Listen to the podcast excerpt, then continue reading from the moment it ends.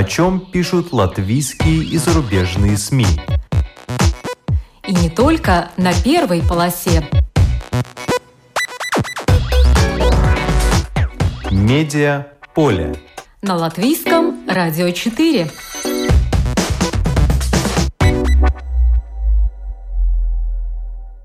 Здравствуйте, вас приветствует Марина Ковалева в эфире программа «Медиаполе». Как живется сейчас на эстонских болотах или в поселке, где в советские времена была засекреченная военно-морская база по размагничиванию подводных лодок, или там, где раньше была латвийская селекционная станция по выращиванию уникальных сортов яблок. Кто решился примерить на себя жизнь в доме XIX века?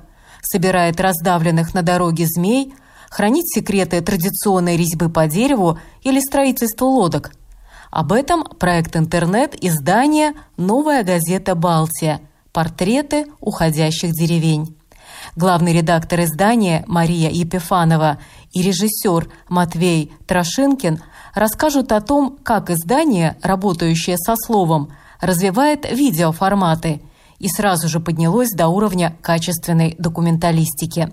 Встретимся и с некоторыми героями проекта из трех стран Балтии. Но вначале, по традиции, обзор некоторых публикаций.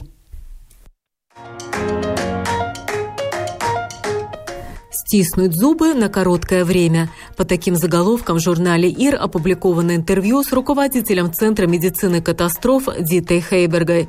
Это одна из организаций, которая участвует в разработке плана, кто и что будет делать для оказания более эффективной помощи пациентам во время пандемии. Хейберга подчеркивает, что пандемию преодолевают те страны, в которых более жесткий локдаун, включающий более строгие ограничения на передвижение – Хеберга за вакцинацию. Вакцинация дает защиту против возможности заболеть тяжело, но каждый, сделавший прививку, по-прежнему может быть носителем вируса, и вакцина не защищает от инфицирования. Глава Центра медицины катастроф считает, что людям нужно сократить контакты до минимума. Отец и сын Юрис и Юргис Витолсы, возможно, единственная в Латвии династия мужчин-гинекологов – в интервью журналу «Санта» Витлсы рассказывают о том, как пришли в эту профессию и что думают о чуде появления на свет детей, о бесплодии, гормональной контрацепции и других вопросах. Юрис Витлс в браке 56 лет со стоматологом Дайной. У них трое детей, семь внуков и две правнучки. Юрис признается, что за годы своей работы гинекологом наслушался много тайн, но о них он нем как могила – последнее время Юрис несколько смягчил свое мнение о гормональной контрацепции, но до сих пор уверен, что начинать рожать надо рано, в возрасте около 20 лет, а про гормональную контрацепцию надо думать уже после того, как есть дети, и сделан целый ряд анализов. Юрий Свитлс допускает, что гормональная контрацепция все-таки может сказываться на будущих поколениях. По его словам, эту проблему никто не исследует и не будет исследовать, так как торговля гормональной контрацепцией – дело очень выгодное, возможно, даже более прибыльное, чем наркоторговля. А что касается бесплодия, то, по словам его сына, Юрдиса Витлса, зачастую мешает разум. Иногда надо просто успокоиться и расслабиться. А если уж поставлен диагноз, то стратегический план надо воплощать вовремя, так как в Латвии государство оплачивает программу лечения бесплодия только до 37 лет женщины. «Волшебная флейта» – статья по таким заголовкам опубликована в журнале «Ир». В ней рассказывается о молодой талантливой флейтистке Майе Фогеле.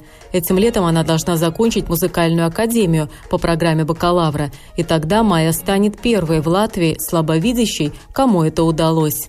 Майя почти совсем не видит и в музыкальной школе учила все только на слух.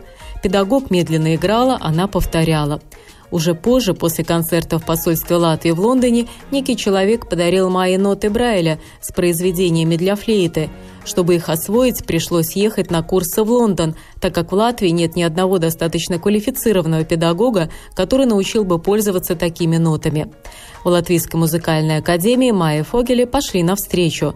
За пожертвование был куплен принтер для нот Брайля, а проректор устроил все так, чтобы у Майи не было лекций в подвальном помещении – ну а перед тем, как продолжить обучение в магистратуре, Майя Фогеле решила освоить то, что ей нужно в обычной жизни. Например, самостоятельно готовить, несмотря на то, что она почти ничего не видит. Одна за всех. В русском издании журнала Harper's Bazaar опубликовано интервью с основательницей московского детского хосписа «Дом с маяком» Лидой Маниавой.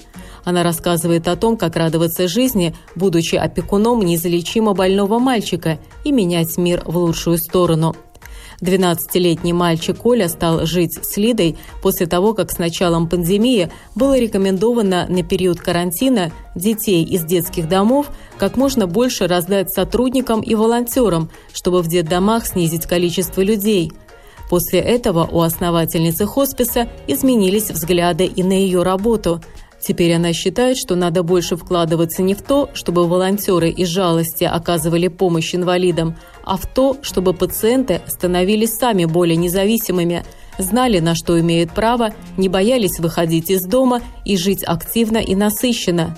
В планах Лиды Маниавы создавать в Москве квартиры для лиц с особыми потребностями на несколько человек, но чтобы у каждого была своя комната и круглосуточный специалист из хосписа.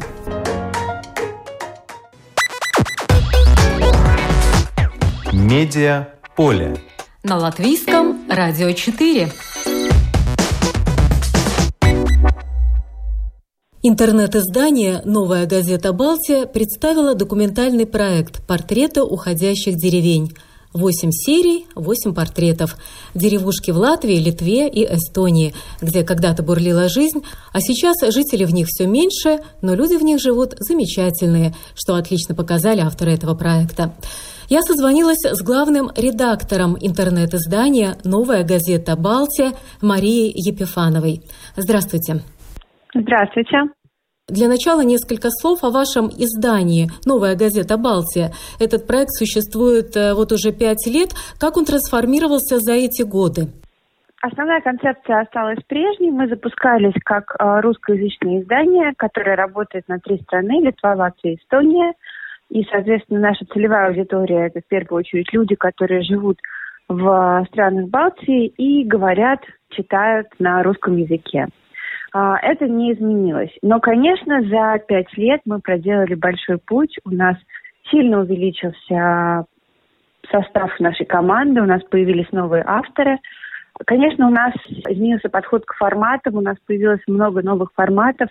Если изначально пять лет назад мы создавали наше онлайн-издание все еще с уклоном в такую традиционную журналистику, в понимание того, как работает, например, онлайн-издание, когда оно является частью э, газеты, да, с сайтом, который существует вместе с газетой, то сейчас мы понимаем, что э, мы хотим идти на сторону новых форматов, мы стараемся их развивать, мы стали делать гораздо больше э, видео совершенно разных э, типов, ориентированных на разную аудиторию.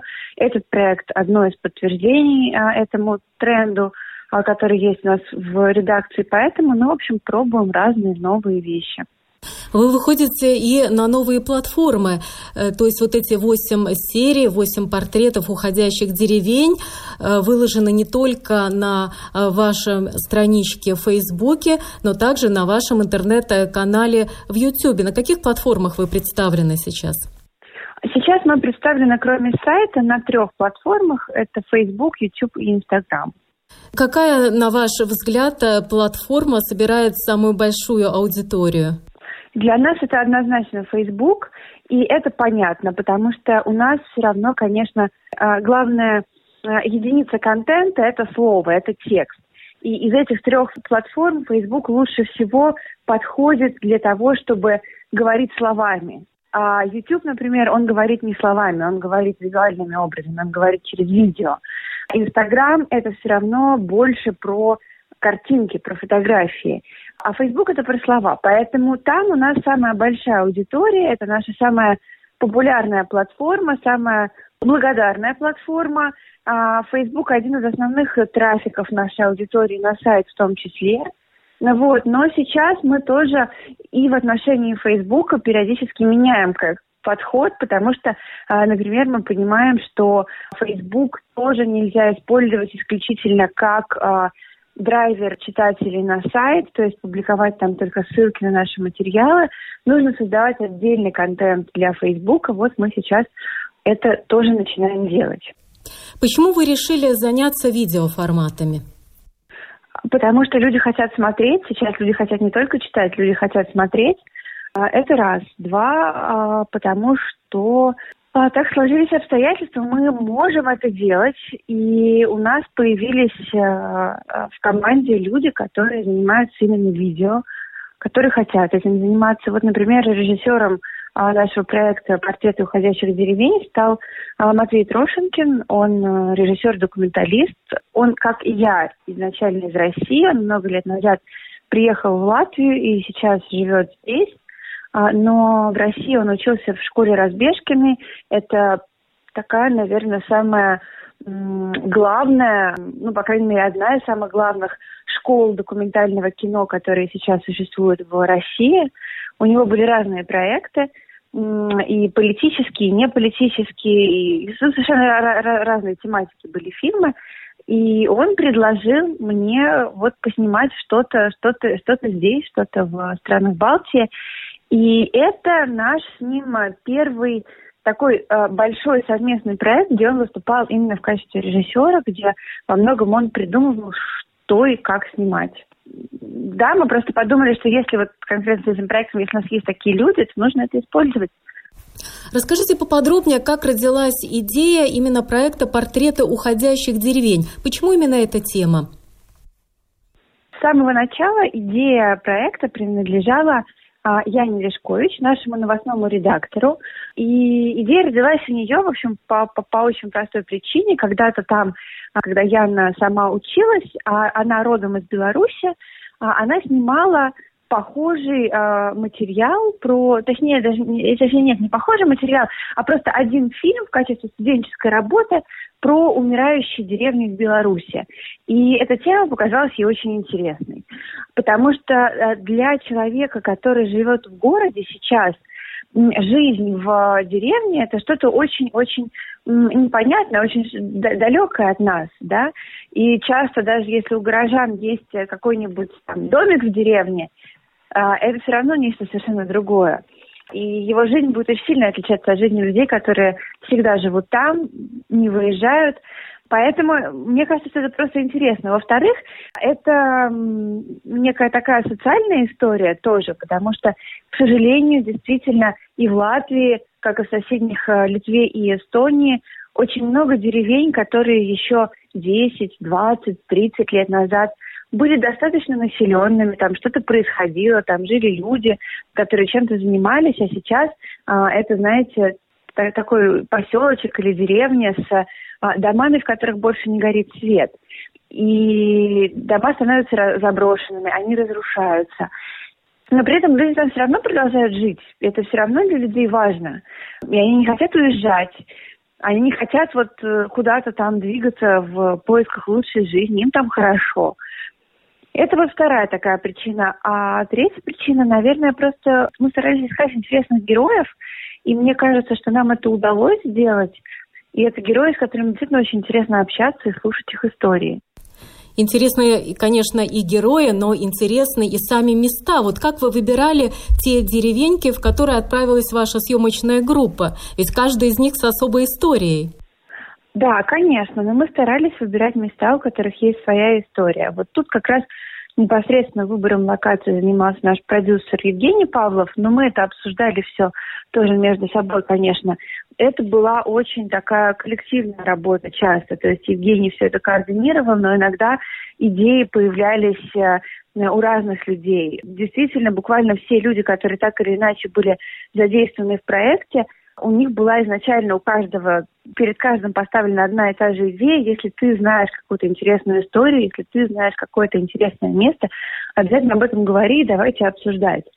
Вот, потому что, например, вот у нас вторая а, серия про Едване, про яблочную станцию. Она достаточно случайно появилась там. Это люди, которых вот как раз-таки там лично, ну, немножечко опосредованно знает наш режиссер Матвей какие-то локации, а, вот, например, а, наша последняя серия в а, Эстонии, которая снималась в таком э, заповедном, заболоченном месте. Там у нас занимался этой историей журналист Евгений Завадский. Он просто говорил, я очень давно хотел поснимать эти места, потому что они а, классные, они интересные. Это вот что-то такое вот народная традиция, и мне, мне интересно было бы там поснимать. Вот, он предложил, мы стали там, вот Женя стал там искать героя, герой нашелся, поехали туда уже со съемочной группой. Этот герой – плотник Айвар Рукель. Он рассказал о жизни на болотах и поделился секретом изготовления лодок, без которых в этих местах никуда. Местечко Соума, что в переводе означает «земля болот», находится в 150 километрах от Таллина. В советское время здесь добывали торф, в 90-х здесь жили 2000 человек, а сейчас около 70. Давайте послушаем фрагмент восьмой серии проекта «Портреты уходящих деревень».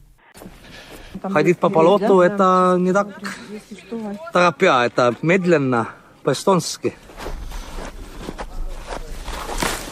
Не, не спеша. ma olen ju giid. Aivar tuleb.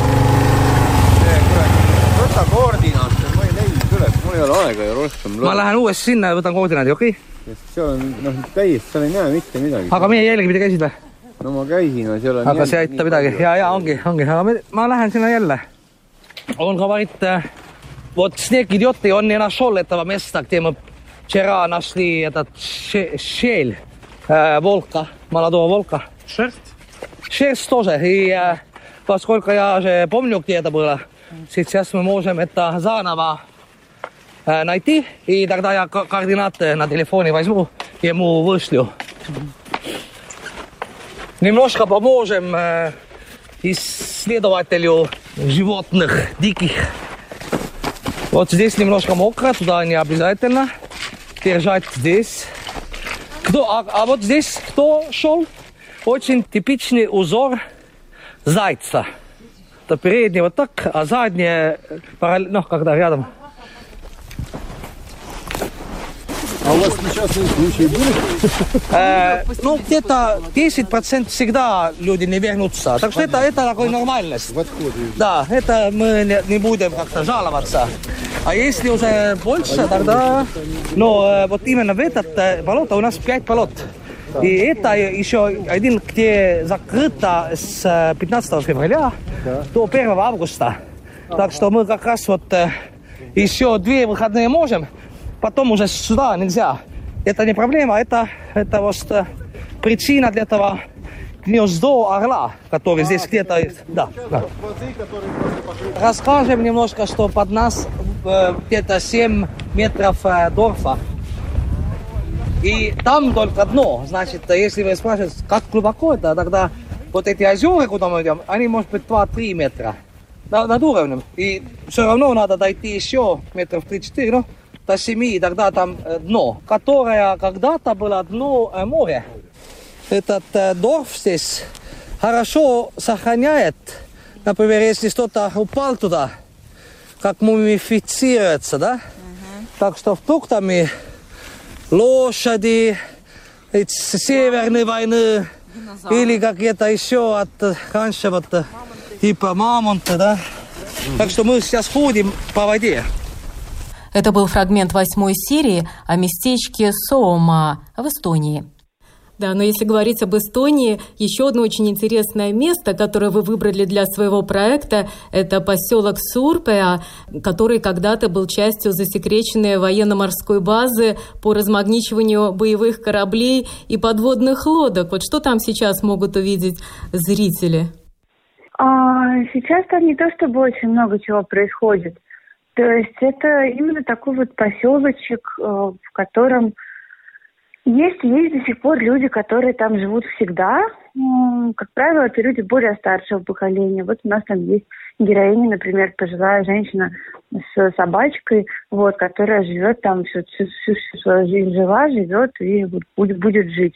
А есть люди, которые воспринимают место как дачу, да, приезжают туда вот просто, просто на дачу.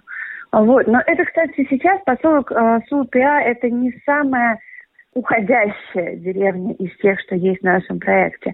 То есть все-таки там э, е, а, она, а, это не очень далеко от Таллина. Наверное, главная причина в том, что это не очень далеко от Таллина, ну, там, соизмеримо с какими-то другими нашими локациями. А, можно достаточно спокойно и быстро заехать на машине, поэтому Действительно, есть люди, которые вот так вот имеют там что-то, какую-то недвижимость, и приезжают, например, на лето там жить.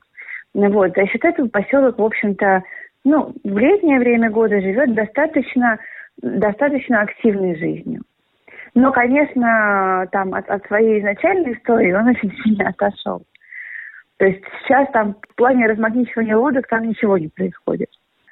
В этом проекте блестящих героев вам удалось найти, чего стоит только, например, Вика Эксте, художник и фотограф из латвийской деревушкой Граверы, э, которая занимается тем, что, например, собирает гербарий из змей.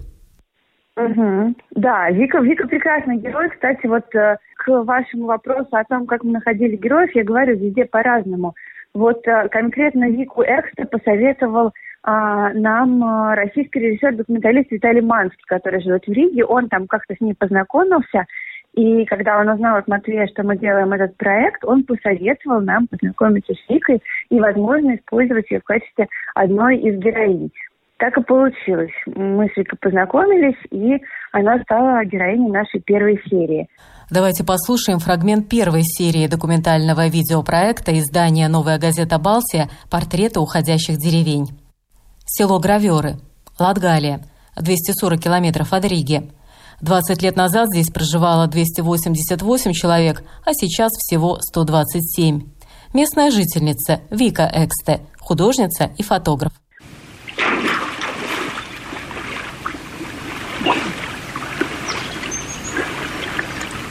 Мы находимся в центре Гравер.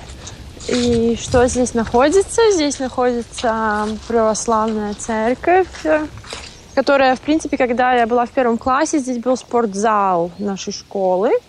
Ну, то есть это было просто это строение, потому что в советское время это это была церковь там в 19 веке, я не знаю точно, но потом ее восстановил известнейший житель, не, не житель, а уроженец гравер, митрополит Александр всей Латвии э, православный. Ну, в общем, а здесь находится братское кладбище.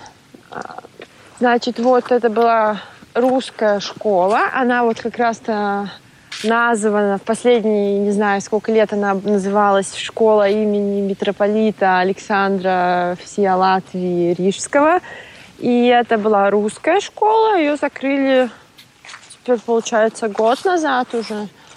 А, вот. Э, моя мама работала в этой школе учителем английского. Теперь она не работает. А вот э, лично я училась э, в латышской школе, которая здесь в Граверах была, не знаю, года 3-4, потому что, в принципе, никто не хотел учиться на латышском тогда, потому что еще было довольно много детей но все пошли в русскую школу, а я в первый класс пошла в латышскую, я была единственным учеником. У меня родной русский язык вообще-то, но я латыш, конечно.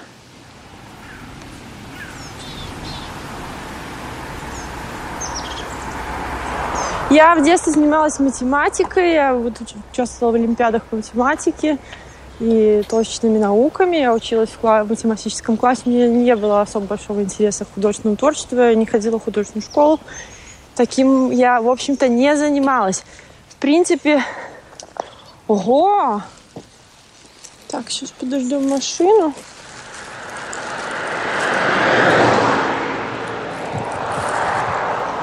Зарегистрирую. Меня это очень удивляет, потому что я вот э, я снимаю проект э, про, про озеро Черток и про местную местность уже довольно давно. Я тут часто хожу в эту дистанцию от дома в граверах до сюда.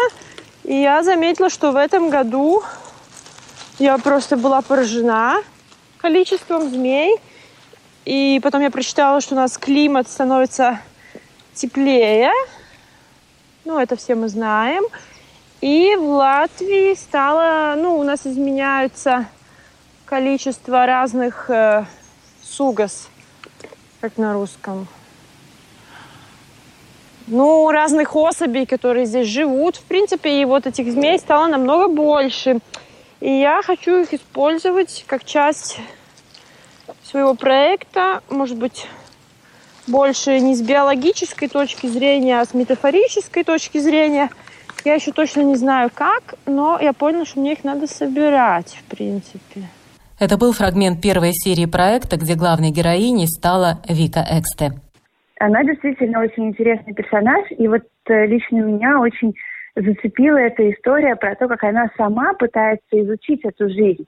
Она сама а, изначально тоже из этой деревни, но она уехала. А она больше не живет в Грозерах, она приезжает туда летом периодически, но сама она живет в Риге. А, более того, у нее были выставки и в Риге, и в других городах. То есть, казалось бы, она такой уже совсем не деревенский человек, она могла бы просто ну, забыть про эту страницу своей жизни, потому что, конечно, ее развитие, ее перспективы, ее там карьера и будущее, оно все здесь, оно в городах. Но ее не отпускает вот эта история, ее не отпускает, ей это интересно, она возвращается из раза в раз. Она делает какие-то проекты про свои родные места. И вот эта история про то, как она жила в доме XIX века и пыталась прожить в нем жизнь женщины XIX века, пользуясь исключительно одеждой, предметами быта того времени. Мне кажется, это очень интересно. Это такая, наверное, максимально глубокая попытка прочувствовать, как же все-таки жила деревня, из чего это выросло, да, как, как там жили люди. Мне кажется, это очень интересный художественный проект, и нам было очень важно про него рассказать. Да, там всего одна фраза, но нам, горожанам, есть о чем задуматься, почем кусок хлеба в тех же граверах. Там вот это объявление, где дают за килограмм собранных яблок всего 6 центов, 60 евро за тонну могут заработать местные жители, если э, соберут вот так много яблок. Очень интересный нюанс. Конечно, конечно, там именно из таких деталей складывается картинка, поэтому я и говорю, что это очень большой контраст, что мы даже не представляем себе, живя в городах, часто, как, как живет деревня и какие там есть истории. Всего было снято 8 серий. Вот какая пропорция, сколько в какой стране вам удалось поснимать? У нас получилось четыре истории в Латвии, три в Эстонии и одна в Литве. В Литве снимали в поселке Дегучай. Сейчас здесь живут около 200 человек, среди них ремесленник Гидеминас Каирис и его жена Рита. Гидеминас и Рита поделились секретами традиционной резьбы по дереву, вкусных цепелинов и крепкой семьи. Давайте послушаем фрагмент. Про те времена говорят. Одни плохо, другие, э, что хорошо было. Кто хотел и тогда, старались и тогда, а другим было тогда плохо и сейчас плохо. Уже, наверное, третье поколение, наверное, точно, им было все плохо. И вот их дети так жили, и уже внуки так живут. Им все равно. Так, и все виноваты, только не, не, не сами. И, и сейчас, и тогда. Все зависит от человека. Все сейчас э, хитрые, все умные. И так видишь у человека там какое поваленное дерево. Ты спрашиваешь, может, продашь? А что ты будешь делать? Э, ну, ой, я ложки делаю, там что-то может. А, так ты будешь деньги зарабатывать. зарабатывать. Ну, так надо подумать, сколько тут с тебя взять. А раньше люди как-то вот, ай, надо, ну на, забирай. Не жалко. Мария Епифанова, главный редактор интернет-издания «Новая газета Балтия», рассказала мне, почему из Литвы получился всего один эпизод. Вообще изначально мы хотели, чтобы пропорция была немножечко другой, то есть мы думали, что это будет 3, 3 и 2, да, вот, а, а в Литве у нас в итоге получилась только одна история, но это получилось так по, так сказать, независимым от нас обстоятельствам. Во-первых, ну, да, вот вы сказали, что у нас прекрасные герои, но не всегда и не всех героев нам удалось найти с первой попытки. То есть у нас были две съемки, например, которые не вошли в проект. А, и так получилось, что обе съемки были в Литве. Не потому, что там какие-то не такие герои, но просто как-то вот не получилось создать эту атмосферу, не получилось выставить эту историю. А потом в Литве начались вот эти вот ограничения. Литва первой из трех балтийских стран вернулась к такому достаточно жесткому локдауну, и там сначала, я, я сейчас боюсь ошибиться в точных датах, но что-то где-то с начала декабря практически там уже нельзя было перемещаться между городами, между муниципалитетами. То есть там через какое-то суперразрешение это можно было сделать, но его было очень сложно оформить это раз. А два сами герои, с которыми мы созванивались, ну, конечно, когда у тебя в стране объявляют локдаун, сильно меняется восприятие действительности. Очень многие герои отказывались. То есть они говорили, ну вот давайте сейчас немножечко все успокоится, да, а, цифры упадут, сейчас станет получше, потише с этим коронавирусом, и вы к нам приезжаете, ну, где-нибудь весной. Вот, а нам было важно этот проект доснять вот сейчас вот зимой. И поэтому у нас получилось сейчас в Люте снять только одну историю. Это вообще, конечно, э, такой особый опыт снимать э, такие сюжеты, которые требуют э, большого количества путешествий, разведок, съемок в каких-то разных странах и разных местах. Вот в условиях этой вот текущей эпидемии, потому что у нас действительно было очень много историй, когда там а, накануне там делали тесты, ждали там получится, не получится, писали какие-то письма на границу, там Литвы, Латвии, Эстонии, особые письма, чтобы можно было там, например, нашему режиссеру въехать в Эстонию и при этом не сидеть этот двухнедельный карантин. И, ну, в общем, было очень много всего вот именно в рамках а, этой коронавирусной истории, но мы ответственно подходили к делу, поэтому у нас действительно у нас и тестировались наши журналисты, и очень осторожно соблюдали всех, все правила. Вот, поэтому самое главное, что у нас никто не заболел, и из наших героев никто не заболел. Вот. Э, кстати, это действительно очень качественный проект, настоящая кинодокументалистика, видимо, очень затратный. Вот кто профинансировал этот проект? Вот этот вот проект был действительно довольно затратным. Ну, вот, есть э, Европейский фонд, а, контент-фонд, который поддерживает создание видеоконтента в разных форматах, в том числе документальное кино. Мы сознательно искали финансирование разное, ну вот, вот мы его нашли под этот проект. Большая часть работы в этом проекте легла на плечи режиссера Матвея Трошинкина. Он режиссер игрового и документального кино, оператор, актер, член гильдии кинорежиссеров России, но сейчас живет в Риге. Я созвонилась с Матвеем, чтобы расспросить о его роли в проекте «Портреты уходящих деревень». Ну вот «Новая газета», Маша, меня пригласили как режиссера. Вот я вообще, моя профессия, я занимаюсь как раз документальными фильмами, документальным кино, монтажом. Вот как оператор тоже снимаю, не так часто, как хотелось бы, но все-таки тоже. А вот.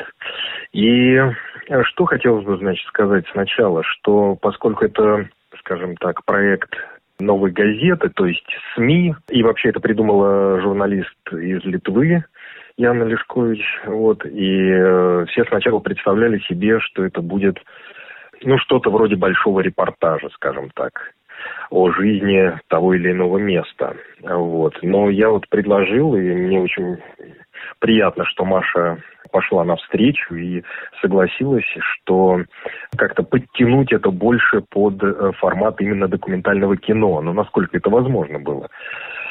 Вот, в этом есть свои особенности. Вот, э, репортаж и кино, они э, отличаются тем, что, ну, если в двух словах так рассказать, что в репортаже очень важен рассказ самого журналиста, который это делает, который рассказывает словами и использует какие-то цитаты из э, героев в качестве иллюстрации только к своему рассказу в основном.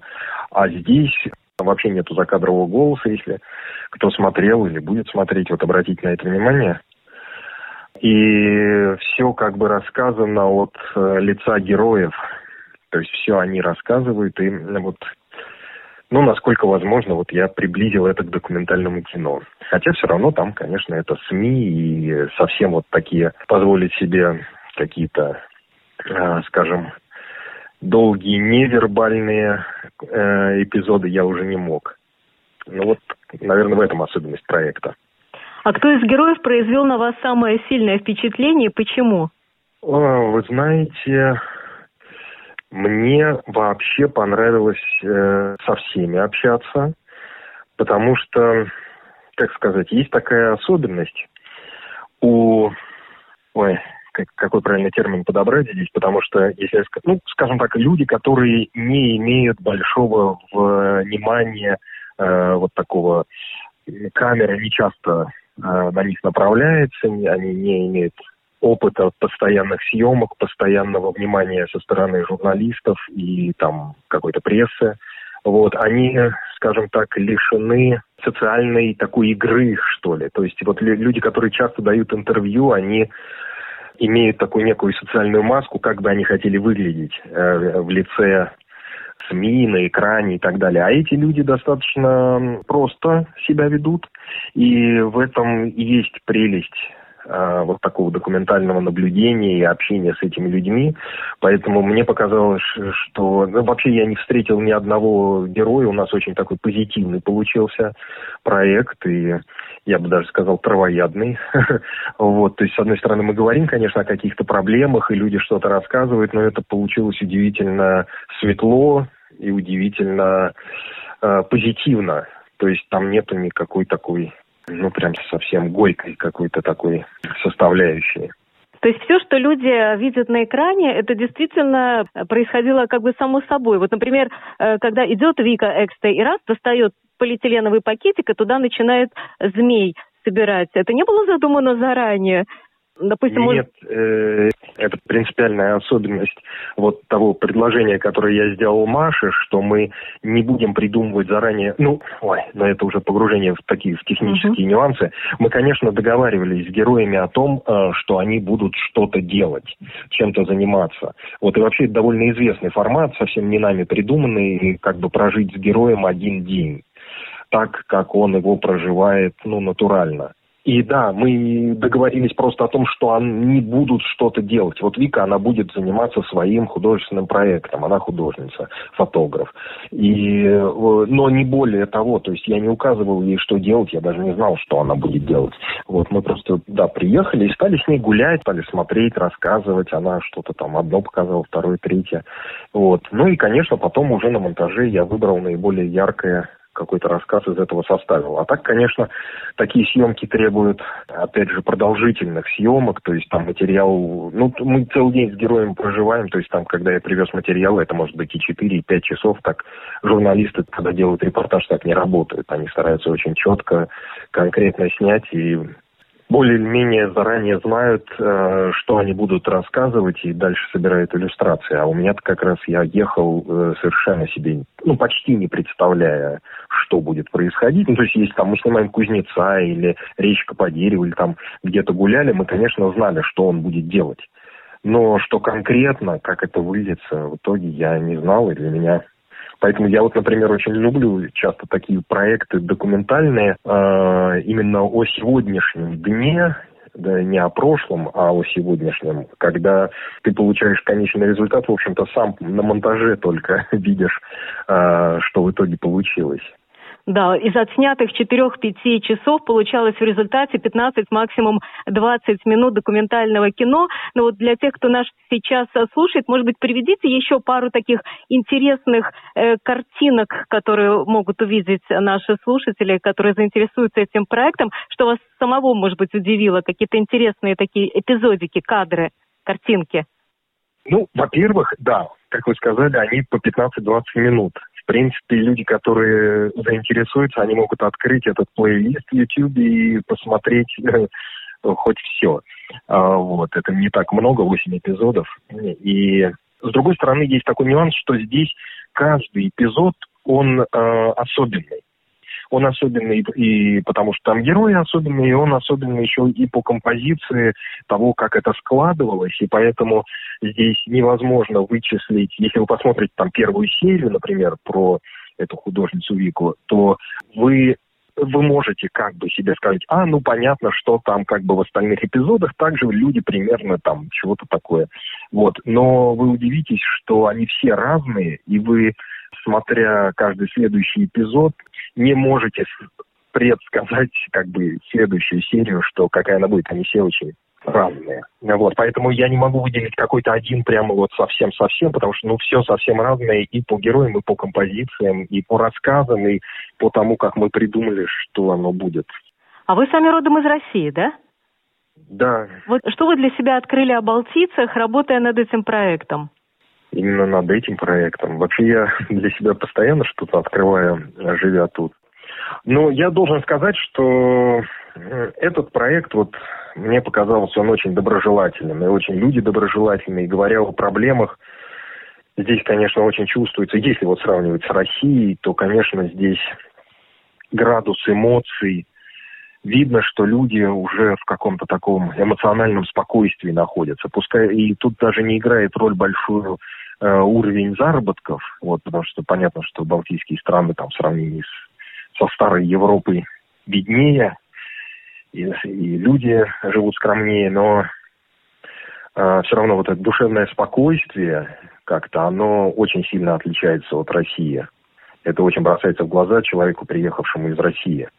Потому что там градус, э, неважно по каким причинам, экономические, социальные, политические, но вот общий градус состояния э, человека, персоны простого, э, он здесь, конечно, очень бросается в глаза вот это спокойствие людей, когда они говорят о чем-либо.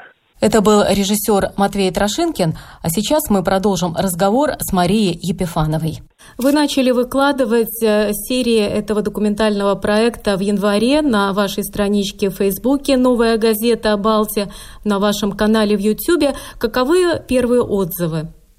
Вы знаете, на самом деле отзывов было больше, чем мы ожидали. И вообще по цифрам а, результаты намного лучше, чем мы ожидали. То есть в Фейсбуке, где у нас стандартно просмотров больше, чем на том же YouTube, у нас были серии, которые доходили до 100 тысяч просмотров, для нас действительно очень много. И отзывов, знаете, тоже было много, и самое приятное, вот лично для меня, что там, конечно, были отзывы людей, которые писали там интересный проект, хорошая работа, спасибо вам. А это для нас очень ценно и важно, конечно, получать такие отзывы. Но самыми ценными для меня были сообщения, когда люди писали, вот спасибо, я помню эту деревню, я там 40 лет назад проезжал мимо, или там у меня бабушка родилась в тех краях, я помню, что я никогда там туда приезжал, а, и так далее. То есть, когда люди, посмотрев какую-то серию, вспоминали какой-то кусочек своего детства, своей юности, каких-то своих, своего личного опыта. И мне кажется, это очень здорово. И вот то, что рождалась вот эта вот а, связь, что мы помогали восстановить эту связь между настоящим и прошлым, мне кажется, это очень важно, и это одна из главных целей этого проекта, который, вот судя по комментариям, нам действительно для кого-то удалось выполнить. И это очень здорово, это очень радует. Ну, вот этот формат, документальные фильмы, 15, э, э, максимум 20 минут. Вы будете продолжать работать э, в таком же формате и дальше? Конечно, я очень надеюсь, что мы будем продолжать работать дальше в этом формате. Мне он очень нравится. Мне а, нравится вот эта а, медитативная плавность повествования, а, когда история рассказывается ее героями, а не а, журналистами. Почему у нас, я говорю, почему у нас две съемки не получились? Потому что а, если бы у нас был журналист, который структурировал бы историю, который, который связывал бы между собой распадающиеся частицы, было бы намного проще. Вообще за счет наличия журналиста в кадре можно решить очень много проблем, потому что тогда он становится центром истории, да, и он ее рассказывает. А когда журналиста в кадре нет, то вся нагрузка ложится на героя. И если история начинает разваливаться, то уже либо герой может ее спасти, либо нет. Но при этом мне кажется, что вот это вот это тот формат, который дает себе возможность гораздо больше погрузиться в эту историю. Мне нравится, что за счет отсутствия журналиста и отсутствия каких бы то ни было вообще наших собственных пояснений, кроме титров, которые там появляются в начале, но это буквально несколько фраз э, абсолютно фактических для того, чтобы человек мог составить какое-то представление о том, что это за место. А, кроме этого, мы специально никаких пояснений со своей стороны не давали, потому что мы вообще никак не хотели влиять на восприятие зрителя. Мы показываем ему историю, которую мы сняли, но мы здесь ничего не структурировали, мы здесь ничего не выстраивали. Вот что, что герой рассказал, так так и есть. Вот. Но очень большая роль э, в том, насколько герой раскроется, принадлежит именно журналисту, который находится за кадром. Вот а кто работал с героями непосредственно, кто их пытался разговорить? А, наши журналисты и Матвей в первую очередь, э, который, а, вот я говорю, он был нашим режиссером, но он снял часть серий, а, в том числе, и он монтировал все эти серии. А, иногда подключался наш продюсер. Знаете, это как э, получается очень по-разному. То есть э, герои же тоже люди разные, поэтому бывает, что у одного члена команды как-то вот почему-то а, герою с ним не нравится общаться, а с другим нравится. Контакт он либо есть, либо нет. Поэтому, конечно, здесь большая работа уходила именно на вот это вот установление контакта. А, потому что ну, это тоже вот а, та, та проблема, которую мы обсуждали с Матвеем, что это самый тяжелый для героя формат, когда мы приезжаем с ним и говорим, вот мы хотим э, к вам приехать там на сутки или на двое, да, и поснимать, как вы живете. Вот вы ничего не делаете, ничего сейчас не старайтесь придумать, Просто вот мы приедем с вами немножко поговорить и поснимать. И люди не понимают, ну, потому что как не приезжает съемочная группа, нужно что-то дать этой съемочной группе. Самая смешная история у нас произошла в одной локации, не будем называть, просто это очень смешная история. А, когда а, точно так же договорились с героями, герои, героинями были три женщины, мама, дочка и бабушка, которые живут вместе. И с ними договорились, что вот будет съемка, мы приедем, там, они немножко рассказали про свою жизнь, а, им наш продюсер Женя сказал, отлично, пойдем поснимаем вашу жизнь, вот все, расслабьтесь и, в общем, ждите нас. И они решили, что это как-то как, как не так, нужно как-то поактивнее придумать. И, в общем, они превратили сам приезд съемочной группы в некий такой экшен, и в главное событие они позвали всех своих родственников, они там затопили баньку, а, на, накрыли стол, и все это было в честь съемочной группы. Вот, и это было очень а, трогательно, но а, это была, конечно, совершенно не та история, которую мы можем рассказать, потому что ну, мы не можем рассказать историю про то, как, как мы приехали снимать сюжет. Вот. А, но в результате мы переснимали сюжет в этой локации с этими же героями, мы с ними общались, ну вот, но, но его пришлось переснимать. Поэтому такие какие-то забавные истории, они, конечно, возникали. Ну вот, ну Очень... это такой, да, интересный формат. Да, это очень интересная история, которая только подтверждает, что это именно документалистика, а не постановочный кадр э, с постановочным каким-то мероприятием, как заранее организованное застолье. Да, конечно, конечно. А это невозможно, потому что человек не будет искренен. Он может специально для тебя в кадре хоть на голове постоять, в принципе. Но когда он начинает рассказывать, говорить, ну, он, он то, то есть тут все это ломается. Если ты попытаешься заранее что-то выставить, оно все равно сломается в кадре. Но завершая наш разговор, самая большая ценность этого проекта, на ваш взгляд? Мне кажется, что для, для меня самая большая ценность в том, что мы смогли поговорить с этими людьми, с которыми редко разговаривают, и очень зря, потому что этим людям есть очень много интересного, что рассказать. Э, спасибо. Это была Мария Епифанова, главный редактор интернет-издания «Новая газета Балтия», которая рассказала нам о новом документальном проекте «Портреты уходящих деревень». Программу подготовила и провела Марина Ковалева. Спасибо за внимание. О чем пишут латвийские и зарубежные СМИ. И не только на первой полосе. Медиа поле. На латвийском радио 4.